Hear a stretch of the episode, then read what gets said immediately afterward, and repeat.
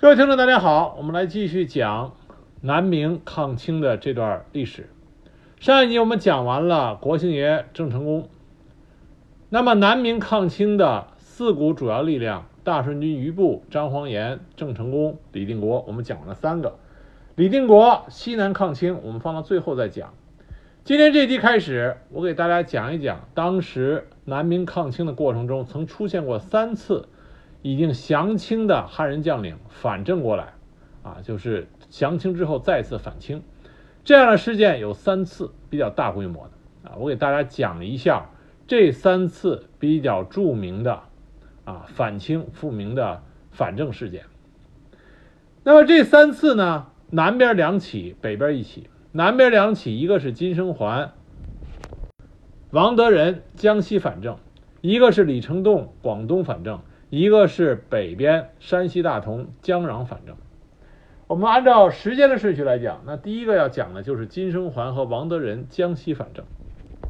那么在开始讲金生桓、王德仁他们具体事情之前，我要给大家在整体上说一下啊，这些降清将领他反正的啊，这个如何客观而公正的评价这些人。关于如何客观的评价这几个人呢？一直争论，争议很大。为什么？因为这些人在降清之后，都是充当了满清入主中原、平定中原的先锋官。也就是说，这几员将领他们手上都是沾满了抗清反清义士的鲜血。他们在杀戮反清义士、杀戮这些抗清的老百姓的时候。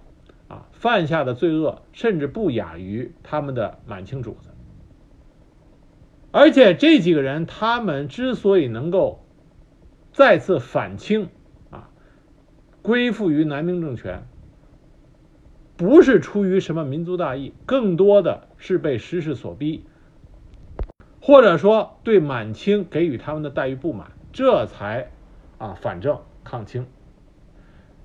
但是我们不能。因此而贬低他们所起到的客观上啊反清的这个贡献，这也是为什么南明政权给这几个将领啊都给予他们封赏，给予他们王侯的爵位，这是因为在客观上他们的的确确是在帮助反清复明的大业。那么这几员将领也更一步证明了一点，就是说，在风云变幻的时代大潮里，更多的人是被裹挟在这个大潮里，随波逐流，身不由己的就会被推到浪尖之上。真正能够成为把握住大潮的趋势、控制自己人生轨迹的人，那真的是寥寥无几。那么长话短说，我们来开始讲金生桓和王德仁。金生桓、王德仁是以金生桓为主，王德仁跟金生桓两个人啊称兄道弟，但实际上更多的啊亲如父子。王德仁基本上什么事儿都听金生桓的。那么金生桓是陕西人，他老家从小他家里很穷，吃了上顿没下顿，经常饿肚子。被迫给地主家放牛。天启七年，陕西饥民被逼上梁山，铤而走险，开始了轰轰烈烈的明末农民大起义。金生桓这个时候饥寒交迫，知道自己的机会来了，他就联合了几百个穷弟兄，杀入到富户家里，抢钱、抢粮、抢女人。金生桓就是一个土匪，他后来的素质也没有得到很大的提高，自始至终都是一个。眼光极其狭窄的，就看着自己身前一亩三分地的这么一个土匪性质的啊军事将领。那么金生桓带了几百个穷弟兄，就笑聚山林，当起了强盗。后来他就投入到轰轰烈烈的农民起义军大潮里边。他还有自己的一个报号，金生桓的绰号挺有意思，叫一斗粟。一斗粟，由此可见，他当初是被饿得够呛。所以起个绰号还是说的是粮食，保证自己以后能吃饱饭。那么金生桓他作战还是很勇猛的啊，所以他手下带领的这个起义军实际上就是流寇，还是比较能打。后来他为了追求荣华富贵，就投降了明军。他投降的人是谁呢？就是我们前面讲到的负责剿灭农民军的明朝大将左良玉。投奔左良玉以后，金荣桓就成为左良玉手下的一员猛将。随着左良玉东征西讨，为剿灭农民军出了大力气，很快被荣升为总兵官。那么他在左良玉活着的时候，一直追随着左良玉。那么我们讲左良玉的时候提到了，左良玉后来为了清君侧，率领自己的大军杀向南京南京城啊，要去砍了马士英、阮大铖啊这两个人。可是，在路上，左良玉病故了。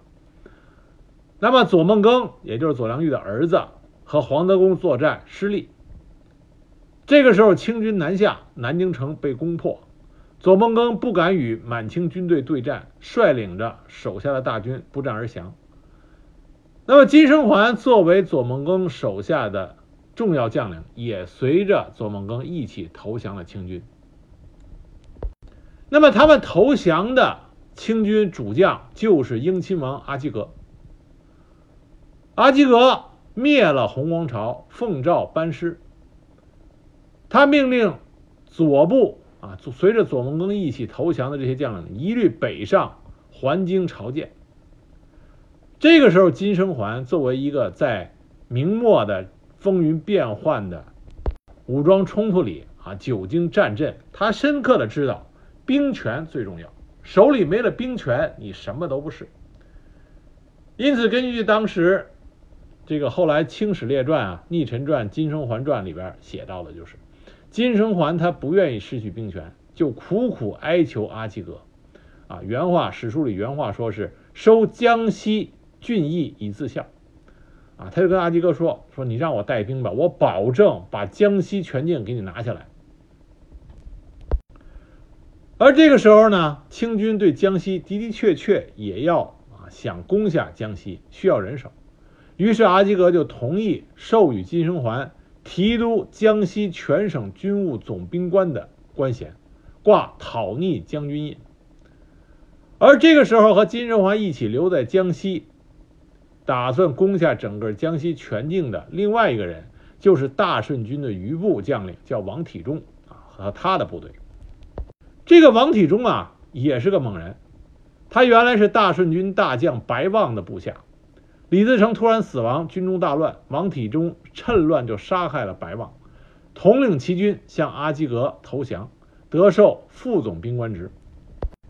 金生桓和王体中两个人合兵于九江，也就是说，这个时候进军江西的完全是金生桓和王体中这两支汉人部队。那么他们很清楚用什么样的办法能够最简单、最有力的拿下整个江西全境，所以他们就传播檄文啊，向南康、南昌等处发布檄文，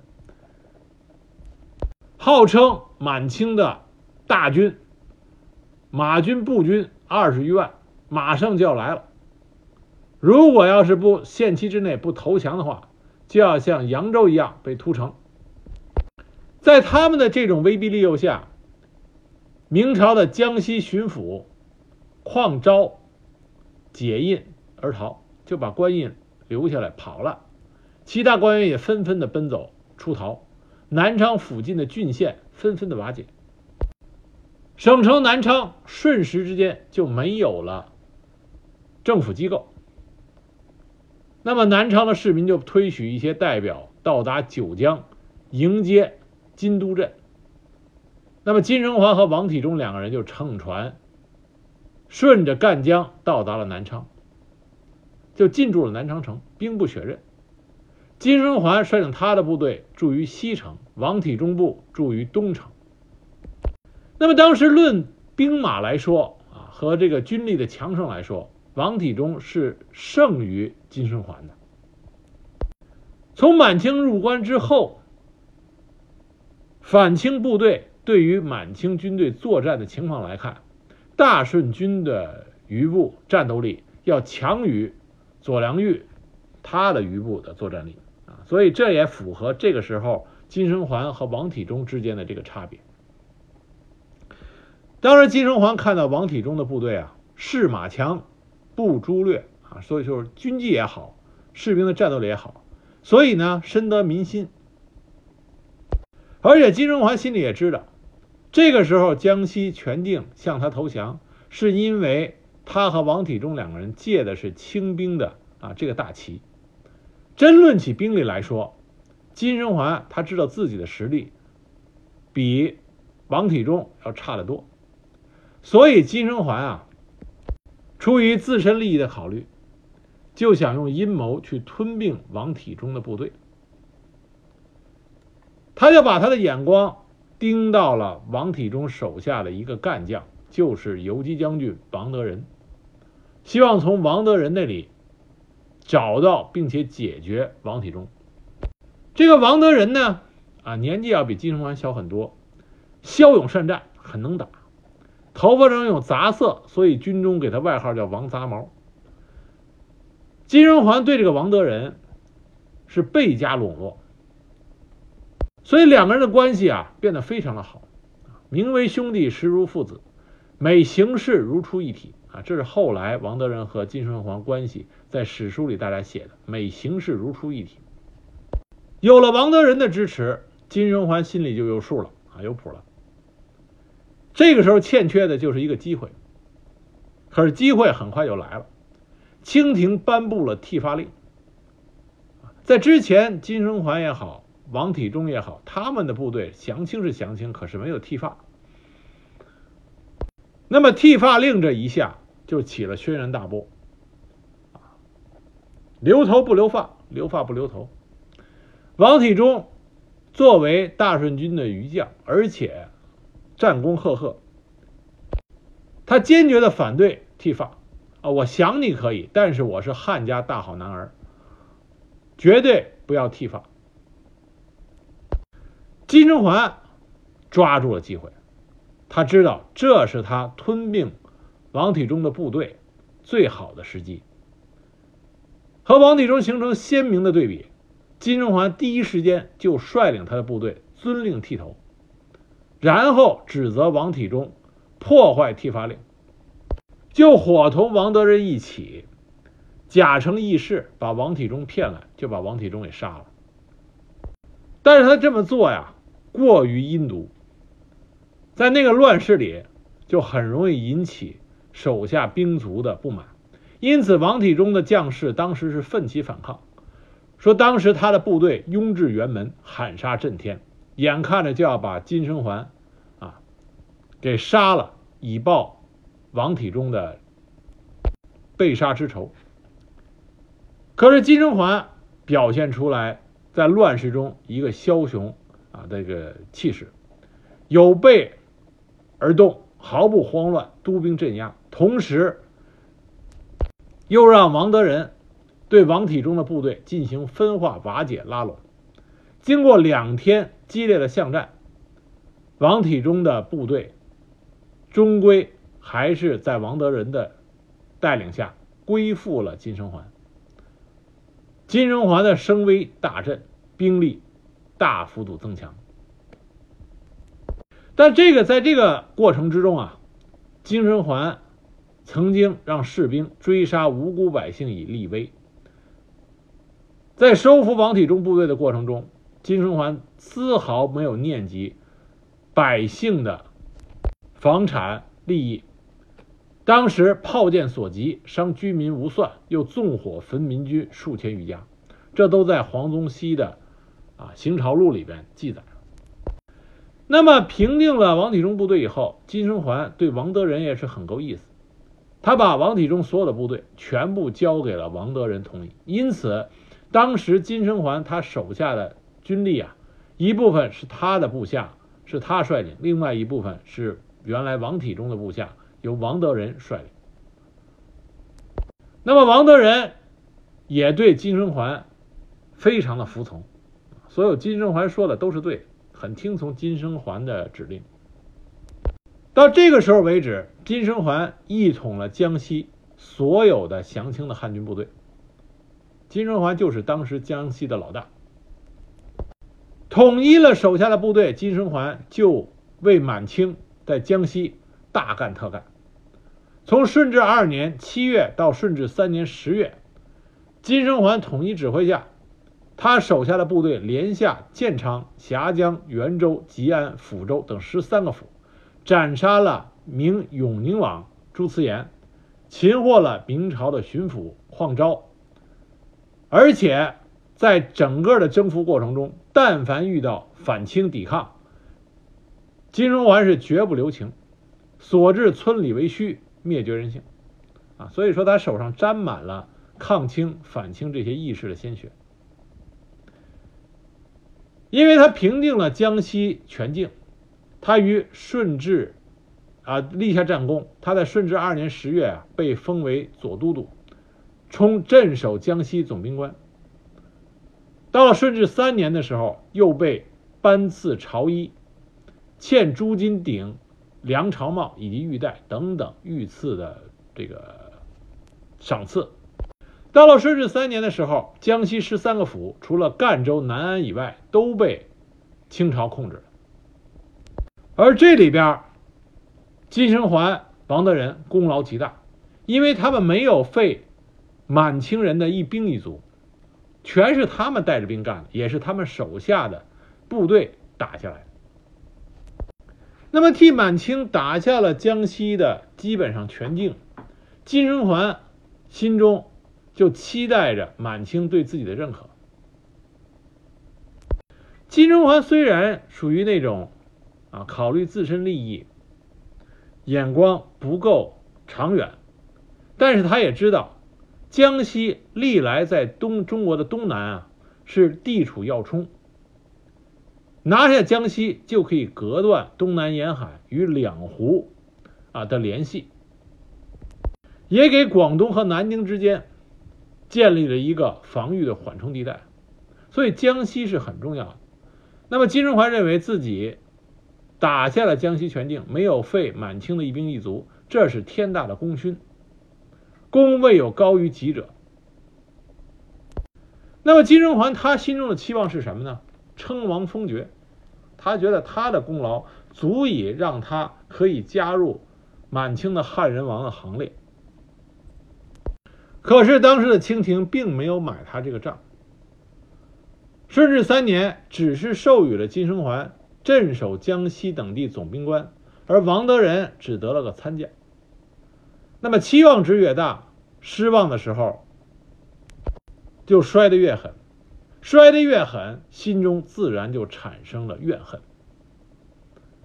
当时据说王德仁在他的府邸里经常暗自穿戴明朝衣冠，多次命戏子们去表演郭子仪、韩世忠的剧目。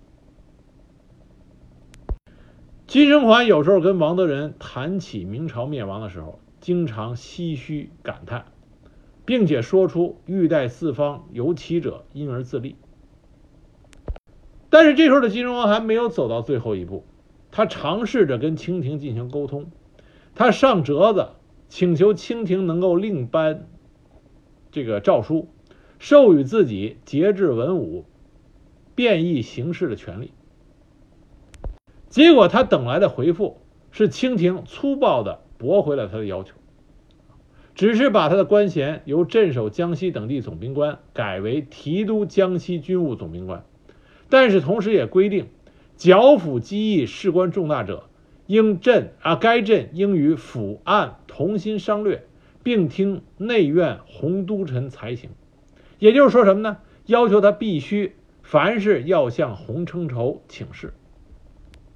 说到底，清廷不信任金生桓和王德仁。你们两个人都没有回过朝廷中书，没有见过顺治皇帝，清廷的皇帝怎么可能啊就把江西这么重要的地方的军政大权全权的交给你们手上？连吴三桂都得不到这种待遇，更何况金生桓和王德仁？那么金生桓和王德仁得到这种待遇以后，内心里就埋怨清朝刻薄寡恩。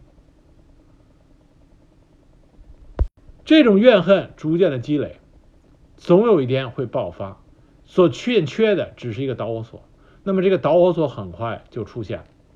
清廷新任命的江西巡抚张于天巡按董学成，他们两个人看金生桓和王德仁在收取江西郡县的时候，知道他们勒索了一批金银财宝，这两个人看着眼红，就危言耸听，胁迫金生桓、王德仁献上钱财，你要不给我们就上报朝廷。而一面。清朝的这些官员在勒索着金生桓和王德仁，而在另外一面，南明的朝廷却在一而再、再而三的劝说着金生桓。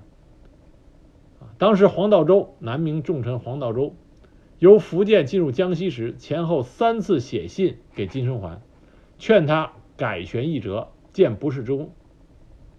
另外一些南明啊朝廷的重臣也给他们写信。包括一些在南昌的明朝遗老，也不时的啊说服着金生桓。而在这个时候，张于天对王德仁、金生桓催饷事急。当时张于天派官儿啊，派自己手下的官差到王德仁处催要饷银三十万，这把王德仁给逼急了。当时王德仁啊就把这个官差给。打了三十军棍，然后告诉他：“你回去告诉张于天，这三十军棍就是我给他的三十万饷银。”那么金生桓得到这件事情以后，就说：“啊，我这个德仁兄弟啊，被打被逼急眼了。”这一下子就等于撕破了脸。那么张于天和董学成就开始搜集金生桓、王德仁与南明朝廷相互来往的密信。啊，搜集证据，准备上报给清廷。结果，张于天派出的向朝廷上奏，啊，密报金生桓、王德仁私通南明证据的信使，被金生桓部下给抓住。金生桓看到信以后大怒，将信使的头颅砍下来，挂在张于天的门前。那张于天一看这种情况，也吓坏了。就开始和江西的清朝官员商议对策，准备除掉金生桓。那么一看，这形势已经彻底崩坏了。于是，在一一六四八年正月二十七日，金生桓和王德仁在南昌城宣布反正，割掉辫子，穿上明朝的衣服，杀掉了巡按董学成、布政使池变龙等人。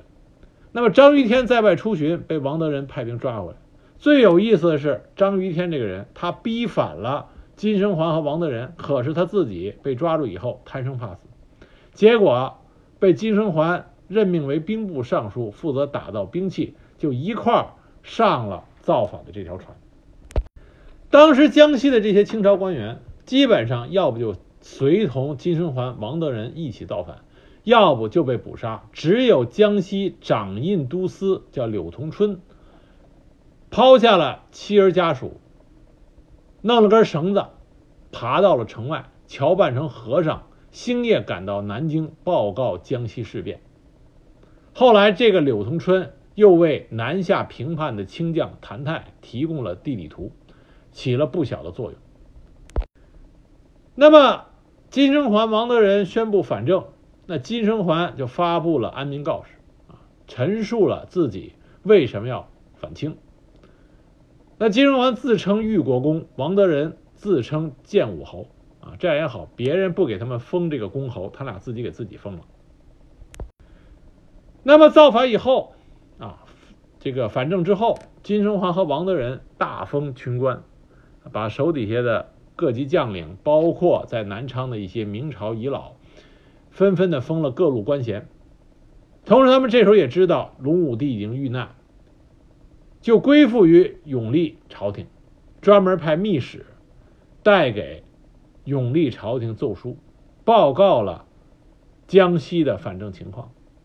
永历朝廷得到消息之后，下诏封金生桓为昌国公，王德仁为樊昌侯，这样他们的公侯啊就有了官方的这个名头。那么金生桓和王德公啊，王德仁。金生桓和王德仁两个人啊，反正之后，江西绝大多数的府县都闻风而动，竖起了反清复明的旗帜。为什么呢？因为之前江西这些府县啊，都是被金生桓和王体忠打下来的，也都是汉人主张，本身根基就不稳。那么这一看，金生桓这个江西最大的军头，那么反正了，那么其他人也都纷纷的跟随上去了。这一下子呢，江西全省就没有了坚城，就大部分的城池都已经归附了金生桓，唯一没有随同金生桓反正的。就是南赣等地巡抚刘武元和南赣总兵胡有生等人，他们所据守的就是以赣州为中心的赣南地区。这是金生桓他们啊，金生桓和王德仁反清之后，最后能最后失败一个重要的原因，就是赣州这个地方没有随同金生桓一起啊反正。赣州这个地方啊，很关键。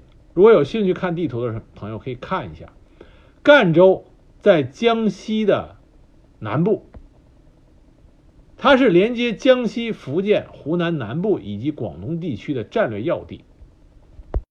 赣州的归属，对于所有在江西境内啊所要进行的大规模军事行动，都是有着深远影响。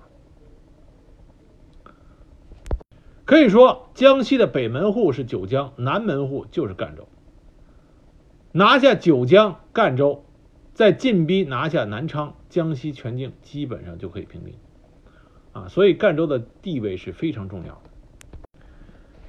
那么金生桓和王德仁起事之后，他们也希望能够拉更多的人与他们一起，共同的反正抗清，所以首先他们是频繁的向。据守赣州的刘武元、胡有生发信，希望他们能够随同一起反正，但是没有成功。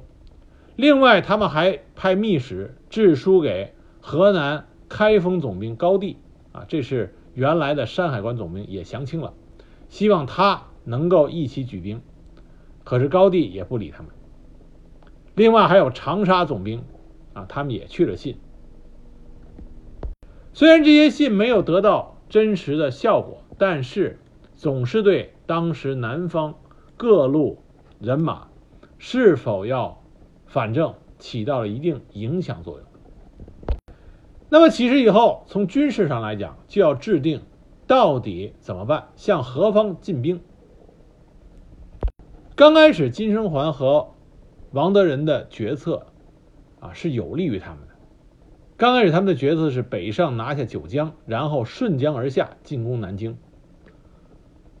所以，对，所以王王德仁啊，领兵就进抵了九江。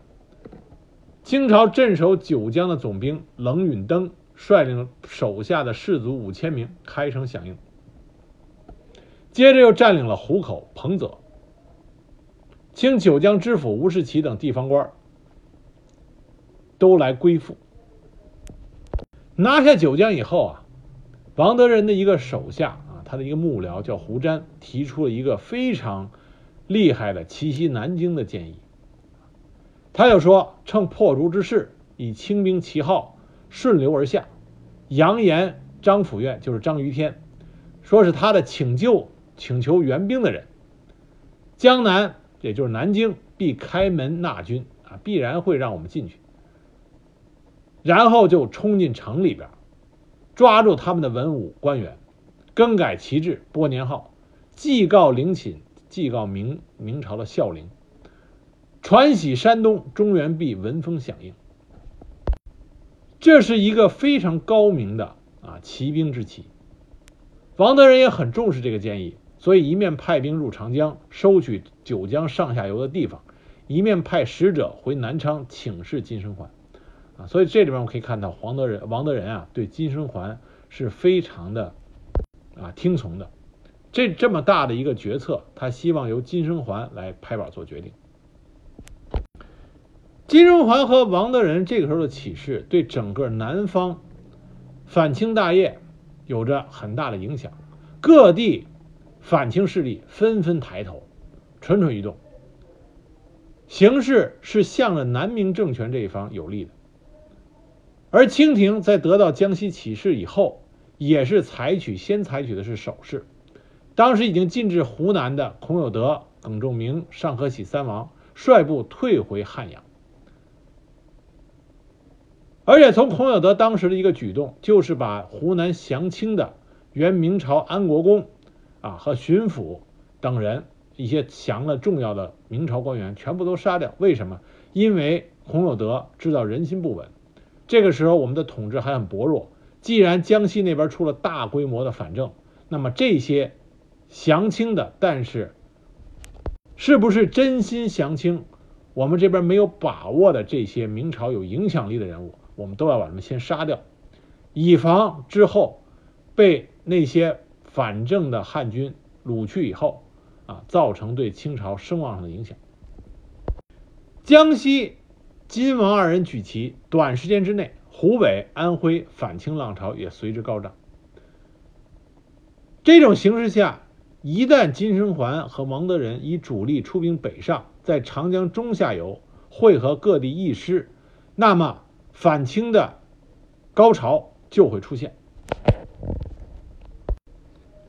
这时候清朝的反应也很快，毕竟这个时候满清的主持人是一代英才摄政王多尔衮。多尔衮知道江西起事的事情以后，马上就组织了去平叛的部队，主将。是正黄旗满洲额呃固山额真谭泰，任命他为征南大将军。另外，他的手下有镶白旗满洲固山额真何洛会，降将刘良佐，就是我们之前讲过的江北四镇中的刘良佐。让这些将领率领着满汉蒙兵马从北京赶赴江西，镇压金生桓和王德仁的反正，同时命令。峨山固呃固山额真朱马拉，江南总督马国柱率兵由南京到安庆府与谭谭泰的大军会合。同时，为了防止反正的明军占领湖北，又命令在湖南作战的孔有德、耿仲明、尚可喜三王撤回安阳地区、汉阳地区。也就是说，满清这个时候所采取的战略布局是：啊，湖南、湖北采取守势。全力配合镇压江西金生桓和王德仁的这个起事。那么，针对满清的这种布局，如果一个真正有战略眼光的、有全局观的军事将领来说，应该做的是趁机在湖南展开大规模的攻势。你清朝既然采取守，我就攻。这样就可以极大的援助在江西的金生桓，帮助他能够抵抗住满清的围剿。这点上来说，需要的是江西的金生桓和湖南抗清领袖何腾蛟双方面进行配合，抓住有利时机，抓住清朝这个时候在湖南采取收缩的战略。可是何腾蛟啊，我们之前讲何腾蛟的时候讲过。何腾蛟没有这个战略眼光，没能抓住这个时机，而金生桓也没能利用谭泰所率领的青鸟大军还没来的时候，从已经被占领的、被王德仁占领的九江迅速的出击，顺着长江东下夺取安徽、江苏，扩大自己的势力范围，为之后迎战谭泰的大军。能够得到足够的啊这个战略上的纵深。为什么金生桓没有这么做呢？当时王德仁的使者到达南昌以后，金生桓就召集了自己的手下，商讨是否要大举出兵东下南京。当时参加会议的大多数人都是表示赞成的，说这是上策。说实在不行，那就西取武汉，与河湖南的何腾蛟鼎足相投，这为中策。最不能做的事情就是在这里死守，到清朝大军来进剿，那么的话啊，那就是下下之策，甚至有的人说，那就是根本就不能算得上策了，那就是等死了。本来大多数人的意见啊，这个时候看上去是有道理的，结果这个时候，金生桓有个手下叫黄仁龙，他就站出来说：“你们说的都不对，你们难道没有听说过宁王的事情吗？”那金生桓他还真不知道，金生桓的素质啊，这个啊知识水平比较低，他真不知道。这黄仁龙就跟他解释说：“这是当初啊，明朝的大儒王守仁建功建功之业，就是在于宁王在江西作反，而王守仁守住了赣州，从赣州出击，最终就把宁王的造反。”给迅速平定了，宁王本人也被王守仁给抓住了。我们之前也提到了，赣州是江西的南门户，至关重要。而这个时候，赣州并没有在金生桓的控制之下。那么金生桓一听黄仁龙这一讲，而且又描述了的的确确宁王造反被王守仁击败平定啊这么一段史实，那金生桓就改了主意。决策调回王德仁，让他和自己兵合一处，率领主力南下进攻赣州。这个战略决策的改变，是造成后来金生桓兵败的重要原因。为什么？你相当于把自己的北门户拱手相让。那金生桓这里边没有搞清楚一件事情，就是你的主要压力会来自于哪儿？它的主要压力是来自于北面的清军的进剿，因此你的北面要有足够的战略纵深，才能够进可攻退可守。赣州是在它的南边，同时赣州的兵力并不足以能够对金文环产生巨大威胁，守赣州的也不是王守仁，而且在它的南方。啊，广东的李成栋已经心生反正之意。福建一带是国庆爷郑成功他的地方，而湖南何腾蛟声势正旺。也就是说，赣州这个地方是不可能兴起滔天大浪的。真正的末顶之灾肯定是来自于你的北面。但是金生桓没有完全意识到这一点，他完全被黄仁龙的危言耸听给吓坏了。那么金生桓率领着大军二十余万，水陆并进，直逼赣州城下。那么守赣州的最主要的核心人物啊，并不是史料中所说的啊这高金库，最主要的是南赣巡抚叫刘武元，这个人是在辽东降清，是明朝参将。我们在后来南明抗清的过程中可以发现啊，但凡是辽东降清的汉人将领，往往都是给这些抗清的部队造成大麻烦的啊。这个汉人将领，而且这些汉人将领在辽东降清之后，都是死心塌地的啊，随着满清。这个刘武元拒不投降，和另外的南赣总兵胡有生以及。高金库等人，他们就死守啊，死守赣州。赣州这个城为什么是江西的南门户，并且是战略要地呢？因为它本身就是易守难攻。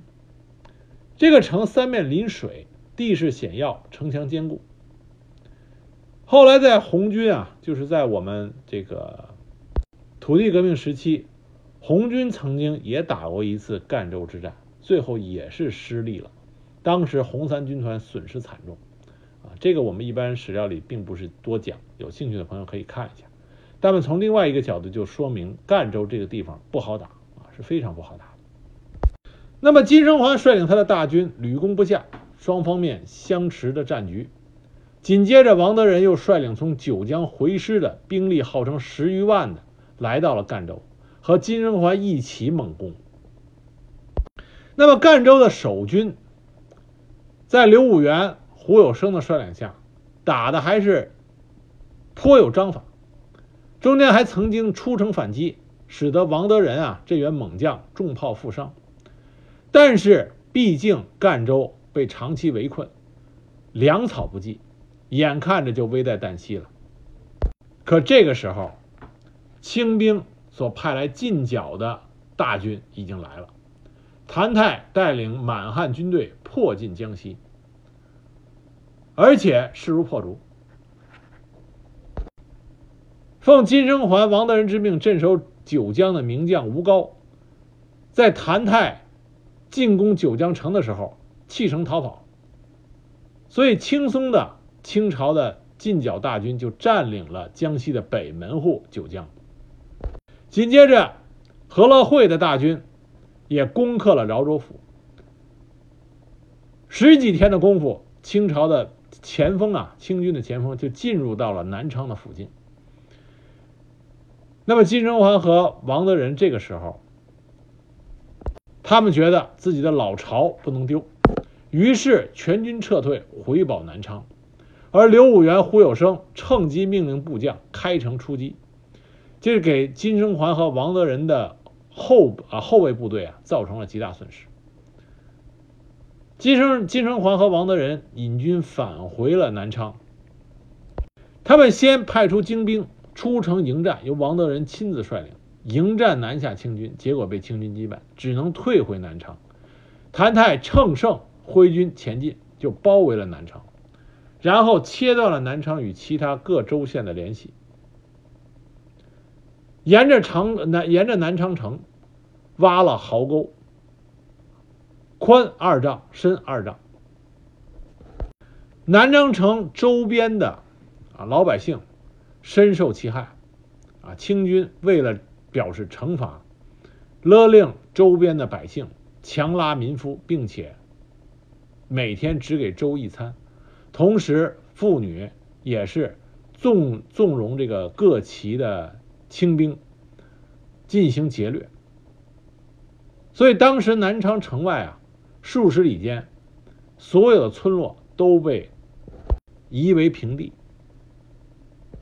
那么金生桓和王德仁两个人守在南昌城，也是非常勇猛，因为金生桓和王德仁都知道，这个时候不能再投降了，降也是死，那么战或许还有一线生机。在这种想法的驱使下，金生桓和王德仁毕竟这都是军中的勇将。据史料记载，当时南昌的明军在金生桓和王德仁的率领下。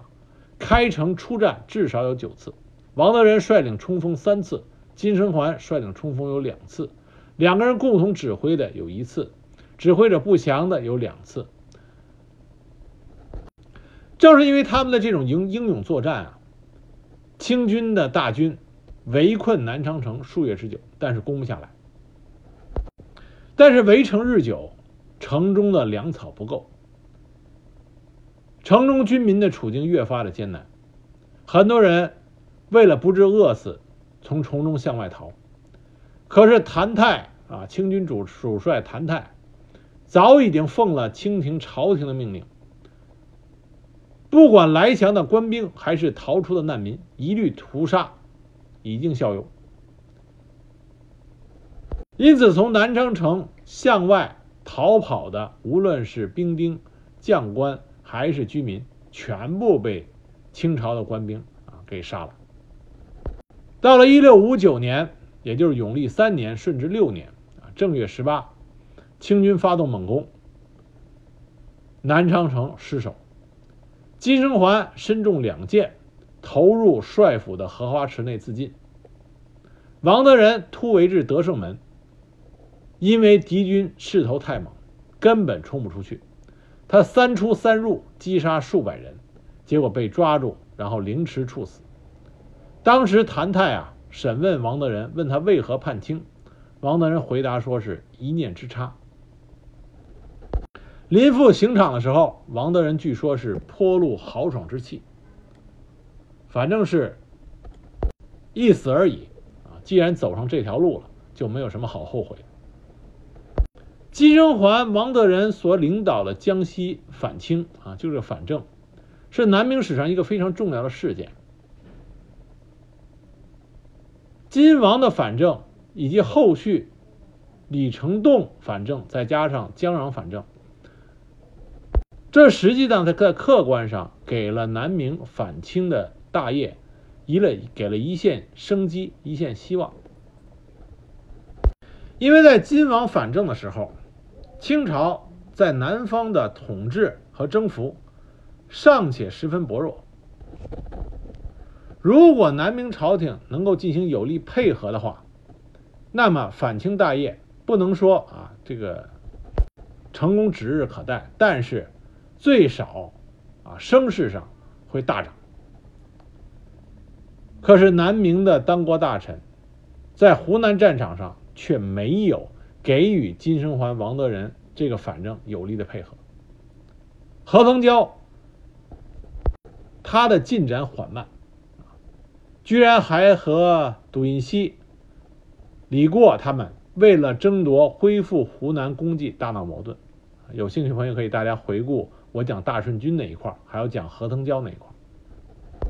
这些人明明知道江西去增援金生桓、王德仁是重中之重，可是依然只顾着自己心中的算盘，最终没有能够给金生桓和王德仁以有力的支援，最终导致金生桓、王德仁战败身死。另外，随着金生桓、王德仁起事的李成栋，他身居广东。他也没有和金生桓、王德仁进行有力的配合。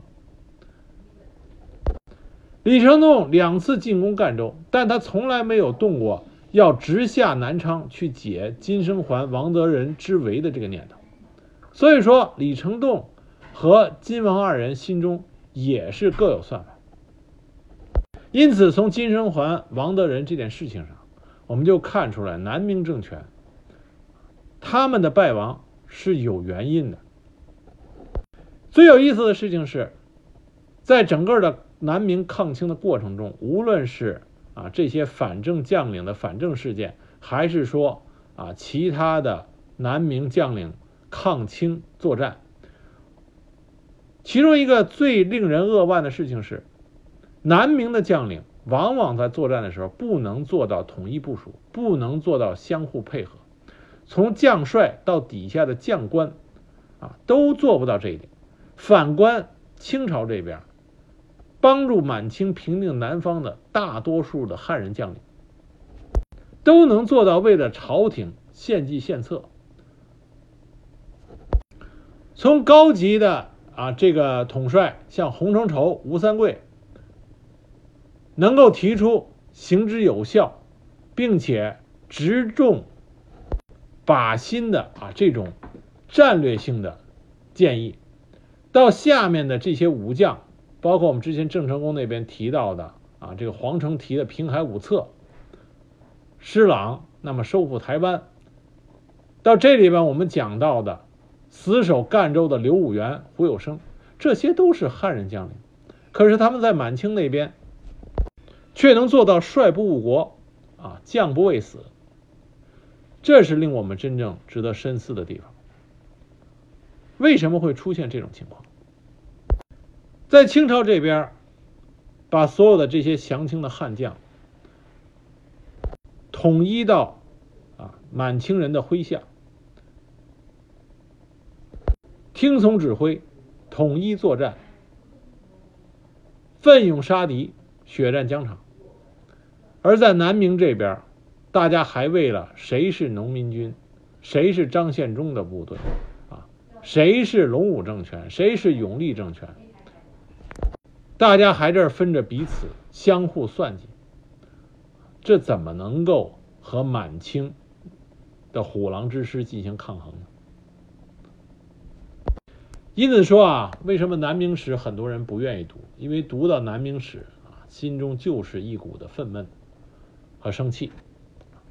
但是，南明他的这个问题，不是南明自身带来的，而是说从他的继承啊那边继承下来。也就是说，明朝它的制度本身就有这么多问题，然后就像遗传病一样，遗传到了南明政权的这个身上。只不过南明它更加的惨弱，大家都有同情弱者的这种想法。并且南明又是，啊，和满清相比，又是汉人的正统，是汉人最后的希望。但是这个惨弱的南明政权，每一次让大家看到一点希望、一线生机的时候，又因为他自身的问题，被生生的把这个生机扼杀在摇篮里了。今天我们讲的这个金生桓和王德仁反正的事情，就是啊最典型的例子。那么明天我们给大家再讲李成栋啊，同样也是汉人将领的反正啊，那是另外一起重要的事件。